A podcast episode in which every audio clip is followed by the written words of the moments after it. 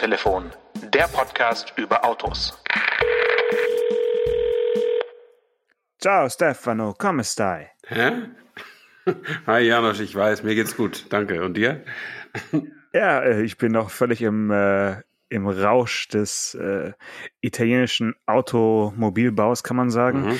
Ich sitze heute in einem Auto, das kommt im Jahr 2024, äh, ist unter vier Meter lang und es wird es nicht voll elektrisch erstmal geben. Und es ist trotzdem so eine Art Rückkehrer. Was könnte das sein? Boah. Und italienisch ist es auch noch? Oder ist es Na, sì, claro, äh, sì, sì, Äh, unter vier Meter lang. Aber ist ja auch, doch, es ist eigentlich ein Kleinwagen. Es ist eigentlich, ja, äh, unter vier Meter lang. Ist das ein Rückkehrer Fiat? Das ist ein Fiat.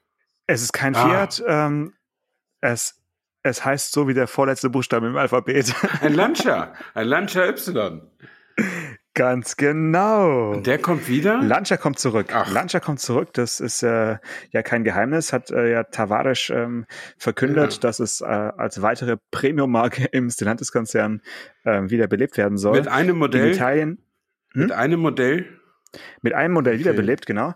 Ähm, und danach kommt ein Crossover und dann kommt der Delta Ach, äh, zurück. Oh, gut. Also die äh, meint wohl ernst und ähm, laut den Infos, die ich heute bekommen habe, ist es auch bis 2029 alles schon budgetiert und was budgetiert ist, wird auch kommen mhm, bei Tavares. So mhm. ist es da. Bis 2029 haben sie schon ihre Modelloffensive budgetiert. Sehr irre. Naja, Nicht aber schlecht, ne? ist eigentlich auch Wie bei uns normal. Eigentlich. Ja. Wie bei uns. genau. Dann sind wir so bei Folge 3000 oder so. Äh, ja, nee, interessant. Äh, Lancia Y. Ich meine, das ist doch äh, das ist doch ein, wie sagt man, auf einem toten Pferd soll man nicht reiten, oder? Moment, Moment, Moment.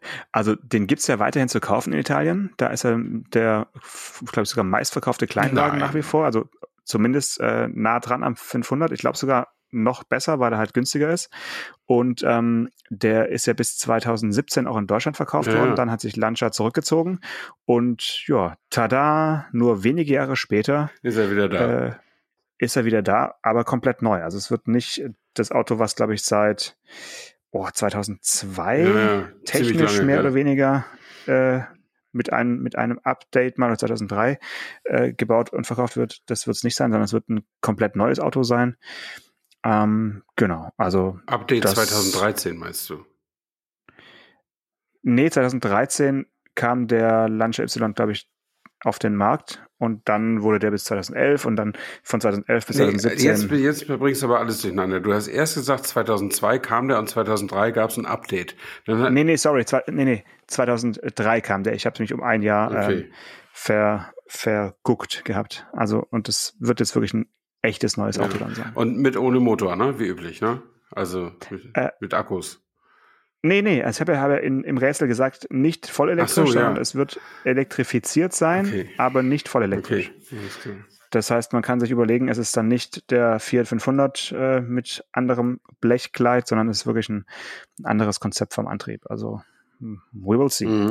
Aber das nur am Rande. Es gibt ja eine weitere sogenannte Premium-Marke im äh, Stellantis-Konzern italienischer Natur, und zwar Alfa Romeo. Mhm. Und ich sage mal, bei denen kann man jetzt auch nicht von Neuheitenfeuerwerk sprechen, seit deren Wiedergeburt. Ne? Also das äh, das geht langsam voran. Ne? Ja. Giulia Stelvio, okay, die beiden mhm. Autos sind am Markt. Äh, äh, ja, sind zum Fahren schön, aber man sieht sie nicht so arg oft, würde ich mal sagen. Mhm. Und jetzt kommt tatsächlich das zweite SUV von Alfa Romeo mit dem auch ganz netten Namen Tonale. Und ähm, Tonale, nur so für die Größeneinordnung, ist also unterhalb vom Stelvio und ähm, wird auf einer Plattform gebaut, die sonst bei der italo-amerikanischen Konzernschwester Jeep eingesetzt wird.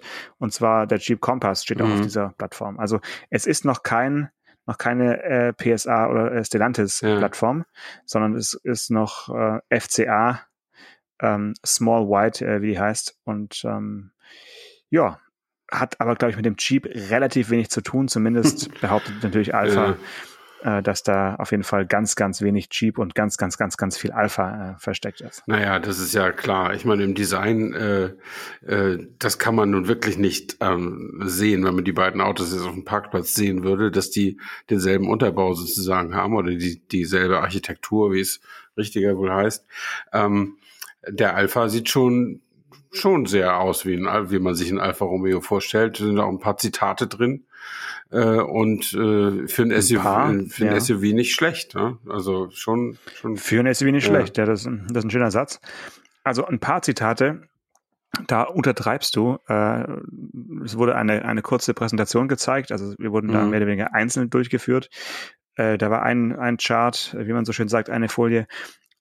Da, da waren quasi die Design- Inspirationen äh, in der Alpha-Historie abgebildet und eigentlich kannst du jedes Alpha-Modell äh, mir jetzt nennen und ich kann dir sagen, genau, und davon kommt die Coupé-Linie, mhm. davon kommt die äh, Frontgrafik, davon kommt die Form der Heckscheibe, ähm, die Seitenscheibengrafik. Also das Auto strotzt nur so von äh, Designanleihen und da kann man sagen, dafür ist es eigentlich ganz cool geworden, weil so viel Anleihen und dann kommt trotzdem was Eigenständiges raus, ist ja auch nicht selbstverständlich. Ja, das liegt vielleicht auch daran, dass Alfa Romeo eben auch so ein bisschen äh, was Ikonisches irgendwie hat, ne? Also sowohl vom Image her als auch diese diese Frontgrillgestaltung mit diesem umgedrehten Dreieck, äh, das hebt sie schon ein bisschen ab von äh, von vielen anderen wir haben da ja neulich schon mal drüber gesprochen. Ich finde die Marke ja irgendwie ein bisschen überschätzt. Äh, so, und, und also viele Leute schwärmen ja so von der Marke und glauben, wenn es Alpha wieder gut geht, dann kommt die gute alte Zeit zurück.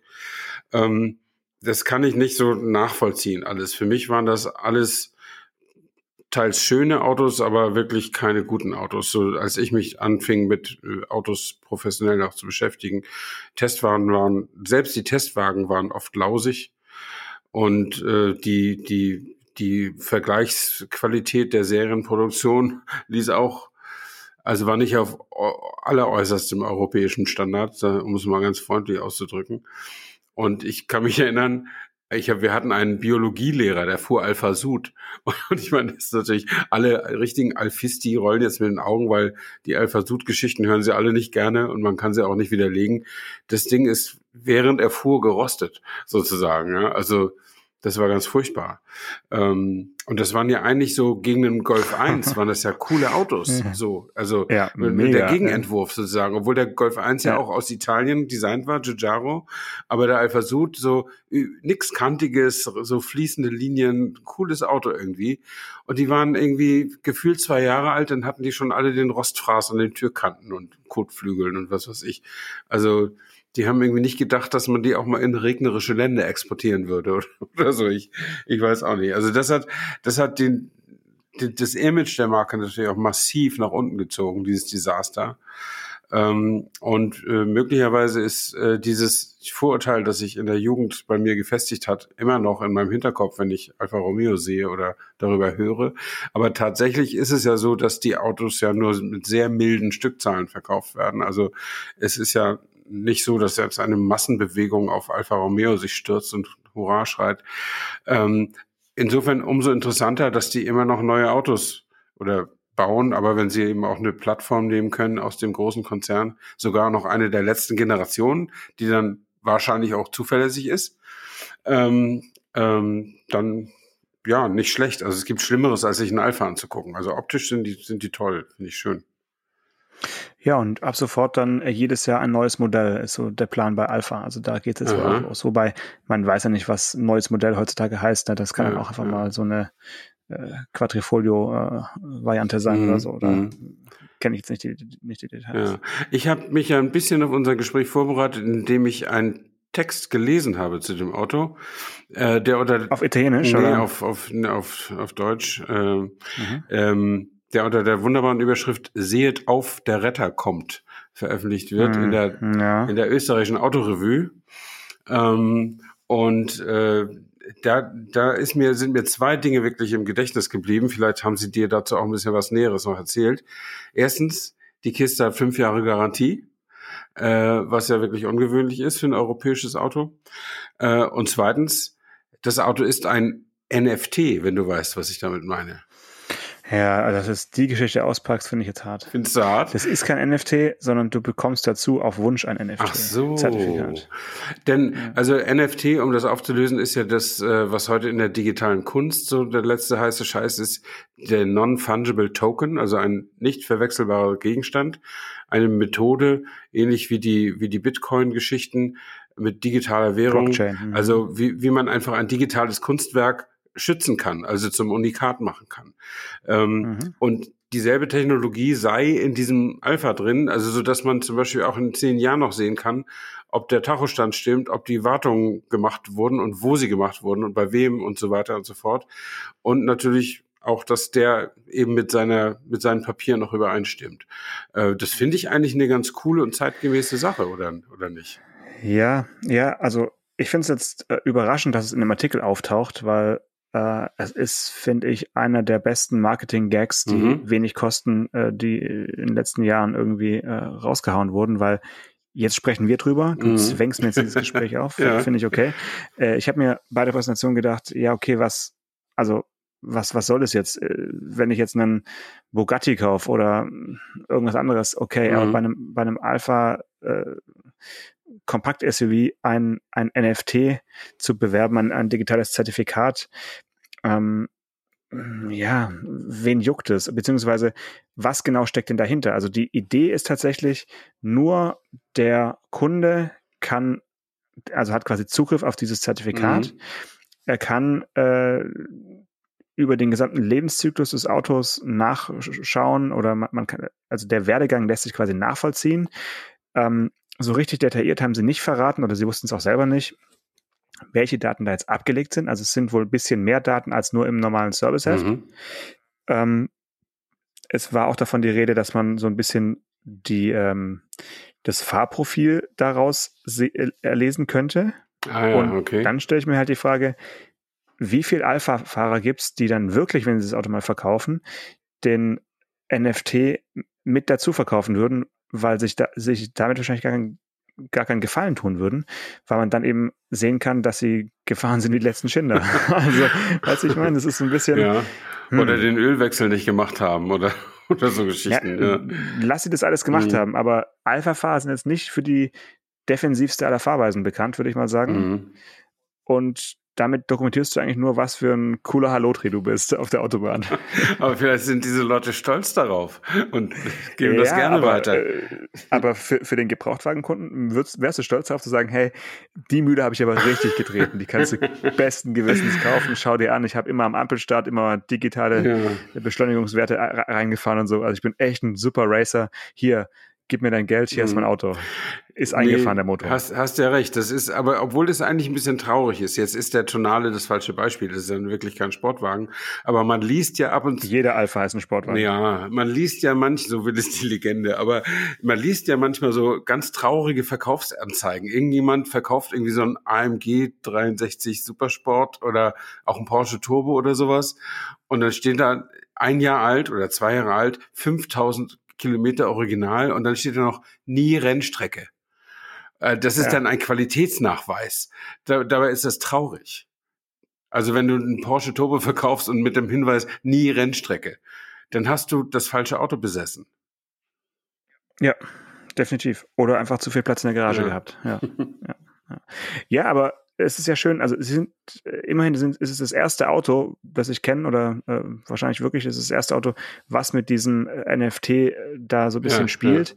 Und in der Presse, äh, im Pressetext steht, äh, dass sich diese Dokumentation dann positiv auf den Restwerk auswirken wird. Mhm. Ja? Wird. Das ja. halte ich halt so ein bisschen für Spekulation. Ja, ja, schwierig, das stimmt. Der, der höheren Schule, mhm. weil wer, wer weiß, ob du, ob der NFT-Boom, der momentan mhm. herrscht, vielleicht auch in fünf Jahren, wenn die Alpha-Garantie abgelaufen ist und man es dann verkaufen will, einfach gar nicht mehr da ist. Und dann sagt man, ja, hey, cool, ich habe ja aber noch irgendwo so ein Blockchain-Zertifikat rumhängen in irgendeiner Cloud ich habe mir die Frage natürlich verkniffen, wie viel CO2 eigentlich da, da noch ausgestoßen wird für die Generierung dieses doch nicht ganz so sinnvollen NFTs ja. über den Lebenszyklus des Autos. Das ist ja einiges. Das man, man, äh, man, das darf man nicht unterschätzen. Ne? Wie, weil immer ein Datensatz kurz auf so einem riesigen Server verändert wird? Naja, bei, bei Bitcoin und bei Kryptowährungen und sowas sind eine ungeheure Rechenleistungen dahinter. Mhm. Und die ganzen Serverfarmen, die da in irgendwelchen äh, gekühlten Wüstenhallen stehen, mhm. das ist, ist eine Vollkatastrophe. Also das ist nicht, es ist keine CO2-freie Währung, äh, wenn du mit Bitcoins ja, äh, das, das nächste Mal mein Autotelefon honorabel zahlen Ja, und das ist letztlich ist all das, was wir in der digitalen Welt machen, Netflix gucken, Podcasts hören, Facebook, YouTube, ja. das ist äh, alles und die Serverfarmen stehen wahrscheinlich nicht in der Wüste. Ich weiß von einer in Schweden, aber äh, da, wo es sowieso schon kalt ist, aber die müssen immer noch gekühlt werden und das kostet Strom, ja, das ist wahr. Jo, aber das Auto hat ja nicht nur diesen äh, NFT-Gag äh, an Bord, sondern was ich viel schöner finde, so als, als kleine Geschichte sind, äh, ist, ist die Interpretation des digitalen ähm, Cockpits, also die Rundinstrumente, sind tatsächlich noch in solchen mhm. Tuben genau. versteckt und du kannst dir so als echter Alf, äh, Alpha-Retro-Fan ähm, dir Instrumente anzeigen lassen, die alten Autos nachempfunden mhm. sind. Und die zum Beispiel, wenn du dir jetzt den, äh, den Tacho anschaust, der geht von 0 bis 260, also ganz klassisch. Und dann ist, steht die 20 steht quasi andersrum, beziehungsweise die 40 auch. Mhm. Und erst die 60 steht dann, also die ist quasi um 180 Grad gedreht, sodass du als Fahrer das besser ablesen kannst. Das kommt so, aus dem Rennsport. Okay. Und äh, dann hinten raus 200 und ab 220 sind die Zahlen wieder andersrum aufgedruckt. Also das mhm. sind so kleine Gags, die finde ich eigentlich ja. ganz sympathisch, weil es, da nutzt man endlich mal die Möglichkeit, ähm, die, die solche digitalen Cockpits bieten und macht dann halt wirklich eigene mhm. äh, Grafiken und, und eigene Layouts. Und das finde ich was äh, Sympathisches, Charmantes in, in so einem Riesenkonzern, dass man sowas zulässt und dann auch umsetzt. Das ja. finde ich cool.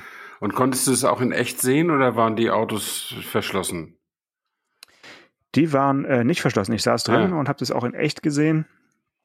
Und ähm, ja, fand erst diese, diese Tubenoptik, die, die, auch diese abgerundeten äh, Schattendächer da oben drüber irgendwie ein bisschen seltsam, weil man ist ja heute so diese ganz cleanen äh, ja.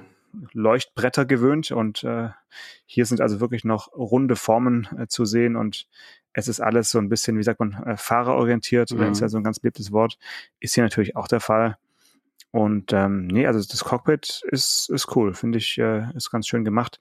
Nur der Mitteltunnel ist unfassbar hoch und breit, mhm. wo ich mich immer frage, warum. Also das, äh, den, vielleicht braucht dieses, dieses Getriebe ähm, mhm. mit dem angeflanschten E-Motor, das, äh, den gibt's ja nur als, erstmal nur als Hybrid. Mhm. Und dann kommt er zur zweiten Jahreshälfte noch als Plug-in-Hybrid und dann noch als Diesel.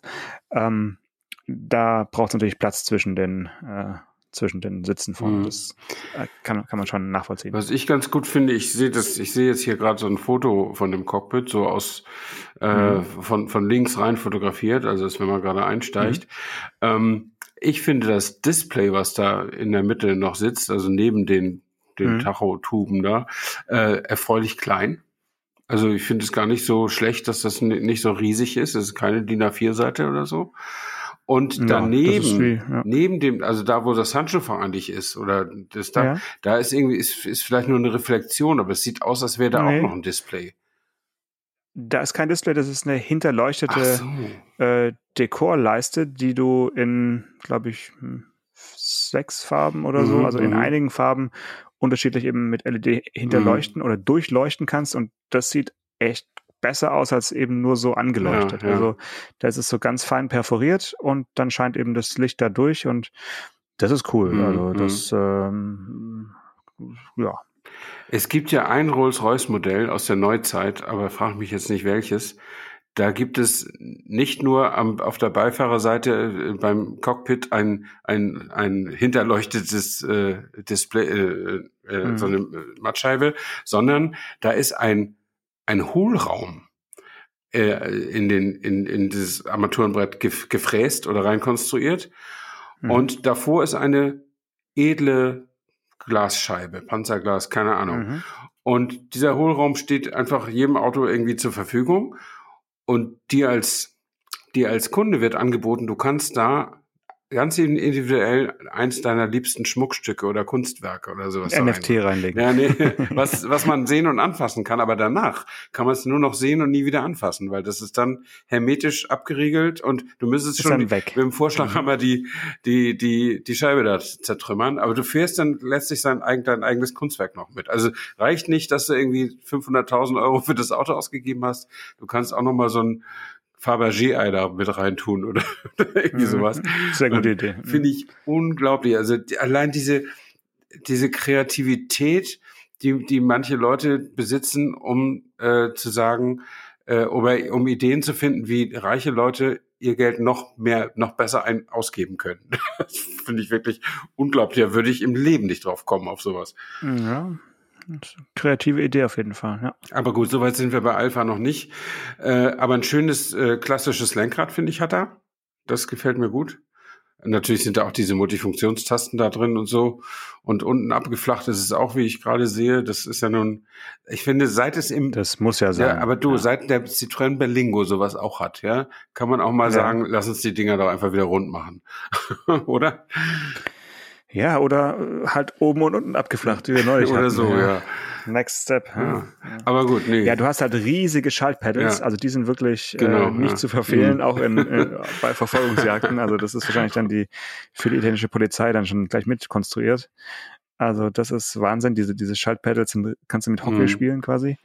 Mm, den Start-Stopp-Knopf am Lenkrad, in diesem, diesem Satellitenknopf mhm. da, den finde ich bisschen unnötig, weil so oft machst du das Auto ja nicht an und aus, dass es am Lenkrad unbedingt sein mhm. muss. Also ich weiß nicht, äh, wer sich das ausgedacht hat, warum das jetzt cool sein soll, aber ähm, immerhin kannst du mit links starten. Also du hast so ein bisschen so ein, so ein Porsche-Feeling. Ja. Springst rein und schon beim Reinspringen kannst du links äh, deinen Daumen aufs, auf den Startknopf hauen. Das ist ja ganz, ganz cool.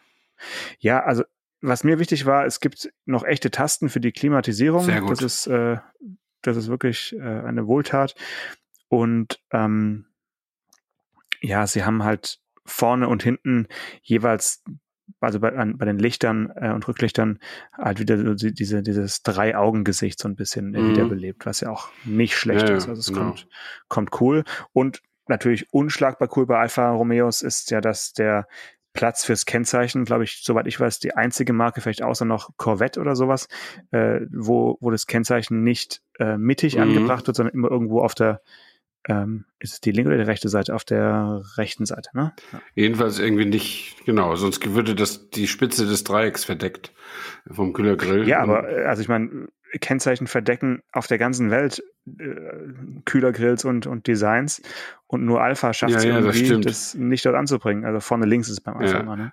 Das ist schon special, very special. Und äh, es, ich weiß, beim Stelvio ähm, gibt es irgendeine so eine super Edition, da war dann vorne so ein Carbon-Bauteil und tja, was machst du dann? Du, du willst eigentlich nicht dein, dein Carbon-Bauteil durchbohren, um so ein mhm. bescheuertes Kennzeichen anzubringen. Also da gab es dann irgendwelche kreativen ja. Lösungen. Ähm, ob die alle so legal waren, weiß ich nicht, aber auch jetzt hier beim Tonale auf jeden Fall das Kennzeichen mhm. an der Seite und also das ist ja wohl wirklich der, der größte mhm. Coolness-Faktor überhaupt. Also, weißt du aber was, dass ich, ich finde, an, an die Kennzeichen hat man sich so gewöhnt, an die Nummernschilder. Ähm, wenn die fehlen, wenn die fehlen ja. sieht so ein Auto irgendwie so, so wie blind aus. Oder, oder blind will ich nicht sagen, aber ist es nicht so, dass in zahnlos, in, zahnlos ja, dass in den USA man gesetzlich nur das ja. hintere Kennzeichen haben muss und die fahren ja. vorne oft.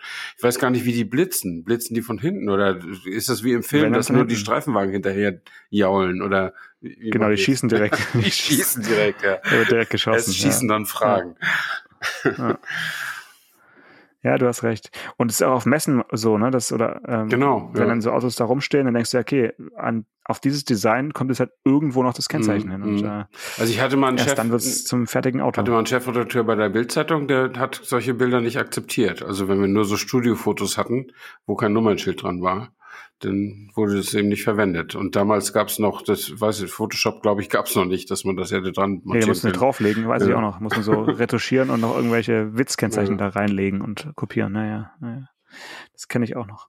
Ja, cool. Ich hat, hatte noch ein anderes äh, stellantes Erlebnis und zwar haben wir äh, vergangene Woche den ähm, den, wie soll ich sagen, französischen Rüsselsheimer, den, äh, den DS4 äh, abgedreht endlich. Das wurde mehrmals verschoben und jetzt haben wir es dann doch noch unterge verbracht im Terminkalender und hatten also einen wolkenlosen Tag mhm. äh, im, im Rhein-Main-Gebiet mit dem Auto.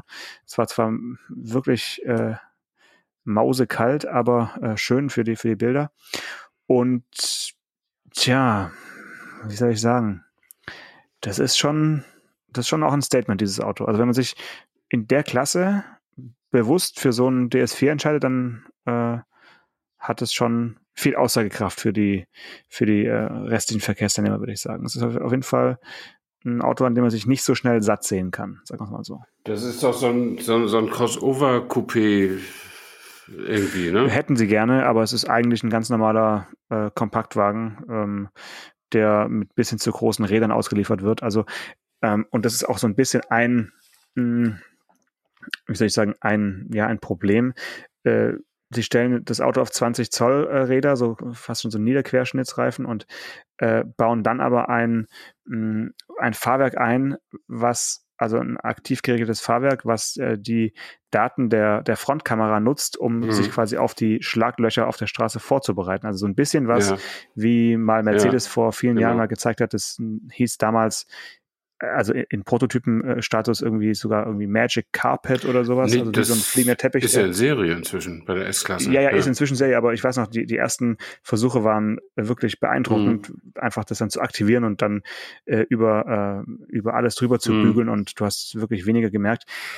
Und diesen Effekt hast du jetzt bei DS auch mhm, mhm, äh, in dem Auto, also spürbar, aber wenn du halt mit 20 Zollern rumfährst, ist es halt immer noch keine Sänfte. Ne? Dann, nee. Das ist, ist, würde ich echt niemandem empfehlen. Sieht zwar schön aus mit den großen Rädern, das Auto, und auch äh, ist ein echter Hingucker so, aber mh, für so dieses butterweiche, äh, ist mir doch egal, wie viel Schlaglöcher mhm. ihr habt, äh, Gefühl, würde ich auf gar keinen Fall die größten Räder ja. empfehlen. Also grundsätzlich nicht. Und ich, vielleicht können wir das auch noch einmal ja. sagen, weil ich glaube, viele Leute wissen das gar nicht so genau. Mhm. Je größer deine Felgen sind, desto flacher sind die Reifen, die du auf die Felgen ziehen kannst und desto weniger genau. federn die, weil wären sie normal groß, dann würden sie oben am Radhaus rumschrappen und das darf ja nicht sein. Also je größer die Felge, desto flacher die Reifenflanke und desto härter fährt das Auto. Cool beim Porsche GT3 RS, nicht so cool bei einem SUV. Ja, so, so ist es gut zusammengefasst. Ich denke, das ist ein Merksatz, den kann sich jeder mal hinter hm. die Ohren schreiben. Und es wird dann auch künftig immer abgefragt. Wie war nochmal der Merksatz? genau. genau. So Aber es ist natürlich mit persönlichen Vorlieben äh, und das sehen äh, verbunden, das sehen andere vielleicht anders. Aber äh, und es kommt, ich weiß, ich sag dir auch, woher das kommt, dass die, dass die Räder so groß äh, äh werden. Das ist die Schuld der Designer. Ja, die klar. zeichnen. Die Designer machen immer 40 ja, Zoll genau. Räder. In, in, diesen, in diesen Sketches, diesen Handzeichnungen, da ja, sind es ja. immer so ungefähr 24 Zoll Räder, selbst bei einem Polo oder sowas. Und weißt du, woran es liegt? Weil die, weil die die Zirkel nicht kleiner einstellen können. Nee, ich glaube, weil es einfach große Räder, das hat mir mal einer erzählt, große Räder sehen einfach geil aus. und und mhm. ausgefüllte Rad, Radhäuser sehen einfach geil aus. Und wenn du zum Beispiel, mhm. ich finde meinen Berlingo wirklich nicht unattraktiv, aber wenn du dir den genauer ansiehst, der hat 17 Zoll Räder, das war das Größte, was ich bestellen konnte, aus optischen Gründen, weil die, weil das ja eigentlich ein Nutzfahrzeug ist, ist da noch so viel Luft zwischen Reifenprofil und, und Radhaus. Äh, das gruselt einem beim an, an, Angucken. Das ist gut, wenn du da die von dir immer gern zitierten Europaletten reintust mit Beladung. Tagesboxen, äh, dann, dann kann der, dann kann der ein bisschen in die Knie gehen und fährt trotzdem. Aber es sieht natürlich scheiße aus. Das, das ist so. Ne? Aber äh, trotzdem, äh, also so ein, wenn man so ein super sportliches Auto hat, ähm, dann ist es eben sieht es toll aus, ist aber hart und das ist aber beim supersportlichen Auto auch nicht nicht schlimm. Aber wenn das halt, wenn du dieses Prinzip in Limousinen oder SUV-Bereich überträgst, dann sieht das auch irgendwie cool aus, aber fährt sich nicht gut. Also aus meiner Sicht jedenfalls nicht. Ja, ja. So, Du wolltest mir noch was beichten, äh, habe ich auf dem Zettel stehen. Die große Stefan Anker Beichte. Ja. 50 Euro in den Staatssäckel. was hast du getan? Ja, ich bin, ich habe eine Ordnungswidrigkeit begangen, die ich vorher noch nie begangen hatte. Und diesmal ging es gar nicht um Schnellfahren, sondern es war eher ganz langsam. Äh, und zwar bin ich äh, in ein, ich habe so ein äh, Durchfahrtverbotenschild ignoriert, weil da drunter stand Anlieger frei. Und, äh, Anleger. Nee, Oder Anlieger. Anleger. Äh, dass da immer steht. Und mein, mein Vater hat immer gesagt, ja, ich habe ja ein Anliegen und ist ja auch immer durchgefahren. Ja. Und, äh,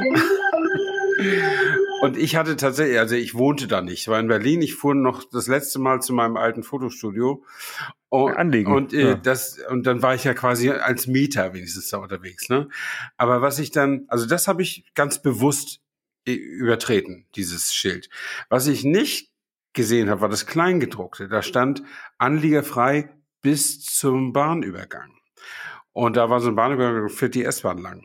Ähm, und dann stand ich da im Stau an, an, an der Schranke, die oft ziemlich lange zu ist, weil die S-Bahn sich da ja begegnen und so. Und dann hat, haben sich da so 20 Autos aufgebaut und ich war in Position 12 und dann fuhren wir rüber. Und da habe ich schon gedacht, wieso ist hier eigentlich, wieso steht da eigentlich ganz groß Bus auf der Straße? Ähm, und dann fuhren wir rüber. Wir sind hier voller Berlingo, so kein Bus. Und dann, dann, dann stand da schon die Polizei und hat uns alle rausgewinkt und hat von jedem 50 Euro abkassiert, weil es war eben nur noch für Linienverkehr. Ge- äh, Und dann habe ich gesagt, ich will da hinten zu dem Fotostudio. Man konnte das Gebäude schon sehen. Und ich sage, deswegen habe ich Anlieger frei ignoriert. Der sagt, darüber hätten wir noch verhandeln können. Dann aber sagte, dann sagte der, das ist Hier- Berlin. hier ja, ist die so Busspur. Nicht, so nicht. Ja, ja. Und äh, ja, das hatte ich einfach nicht gesehen. Also ich muss aufmerksamer hingucken wahrscheinlich. Aber das war, ich konnte aber ja, den warte mal, gleich. bist du da zum ersten Mal lang gefahren oder was? Zu, zu, hast du gesagt, N- als Abschiedsfahrt fahre ich nochmal anders zu meinem Studio? Ja, ich bin da tatsächlich, sonst fahre ich tatsächlich einen anderen Weg. Ich wollte eigentlich noch, da ist so eine günstige Jet-Tankstelle und da wollte ich nochmal. ah, das Schnäppchenjäger. Ja, genau. Ah, Ähm, und das wird ja jetzt äh, auch durch den Krieg irgendwie immer noch teurer, habe ich das Gefühl. Ähm, und da dachte ich, jetzt gehst du da nochmal, aber es war auch nicht, nicht besonders billig da. Jedenfalls äh, musste ich 50 Euro bezahlen und konnte es auch gleich mit der EC-Karte im im Streifenwagen entrichten, sozusagen. Cool, ja. ne? Das ist echt Weil cool. Ich dachte, manchmal klappt's ja doch mit der Digitalisierung in Deutschland. Aber nee, das ist schon ärgerlich. Hast aber du gesagt oder nein, hast du nur hab ich so gedacht? gedacht. Das war, ja, Ah, schade. habe ich nicht gesagt. Nee, obwohl der Polizist, der mich da, also sie haben arbeitsteilig gearbeitet, weil da waren ja auch sehr viele Betroffene. Ähm, und äh, ein paar sind vorbeigefahren, aber dann, dann hat der Polizist sich, hat, hat die alle mit dem Handy fotografiert und hat die, hat sich dann für später das Nummernschild gemerkt. Irgendwie. Die, die waren da ganz erfahren. und Okay, also ja, Ja, und also, als dann- mir sowas mal passiert ist, sind sie noch mit dem Motorrad hinterhergefahren. nee, die waren ja zu, heute nur noch ein Handy die waren ja rausgeholt, zu zweit, die mussten Berlin. ja, die mussten ja irgendwie sich da irgendwie aufteilen. Aber nee, dann hat er sie auch angeschimpft und, und manche sind dann auch stehen geblieben, aber manche waren so cool und sind weitergefahren und haben so getan, als sähen sie den Polizisten nicht. Aber weil man da ja irgendwie ganz langsam fuhr, konnte er sie lässig fotografieren und jetzt kriegen sie Post. Und vielleicht, Das wird richtig teuer. vielleicht müssen sie dann 100 bezahlen, ich habe keine Ahnung. Nee, viel mehr. Also wenn du, ähm, wenn du solche Späßchen machst, äh, das ist dann keine Ordnungswidrigkeit mehr. Das ist noch was anderes. ja, naja. Jedenfalls, äh, Widersetzung der Staatsgewalt. also. ja, naja, kann, du kannst. Nee, wirklich. Also Ja. wenn du, wenn du da nicht spurst, das ist not, not very funny. Jedenfalls, also jetzt habe ich, äh, also die 50 habe ich jetzt gleich bezahlt, aber ich habe ja noch die zwei anderen. Also insgesamt war, sind, sind, bin ich in diesem Jahr schon über 300 Euro. Das ist ein bisschen viel. Ähm, jetzt muss ich mal ein Ja, bisschen, das könnte man auch spenden. bisschen genau oder oder naja für sich selbst Tanken. ausgeben. nee, äh, in dem Fall hätte ich es natürlich auch lieber gespendet. Aber nun ja, ähm, ja, so ist das Leben. Aber haben wir noch was Positives zum Schluss? Nee, finde ich positiv. Also finde ich gut, weil Das ich gut? lebenslanges Lernen ist unser Motto. Und ähm, manche lernen es halt nur so, würde ich sagen, oder? Ja, wer, wer nicht hören kann, muss fühlen. Muss fühlen. genau. In diesem Sinne. Bis, nächste Woche, ne? Bye. Ciao. Autotelefon, der Podcast über Autos. Mit Stefan Anker und Paul Janosch Ersing.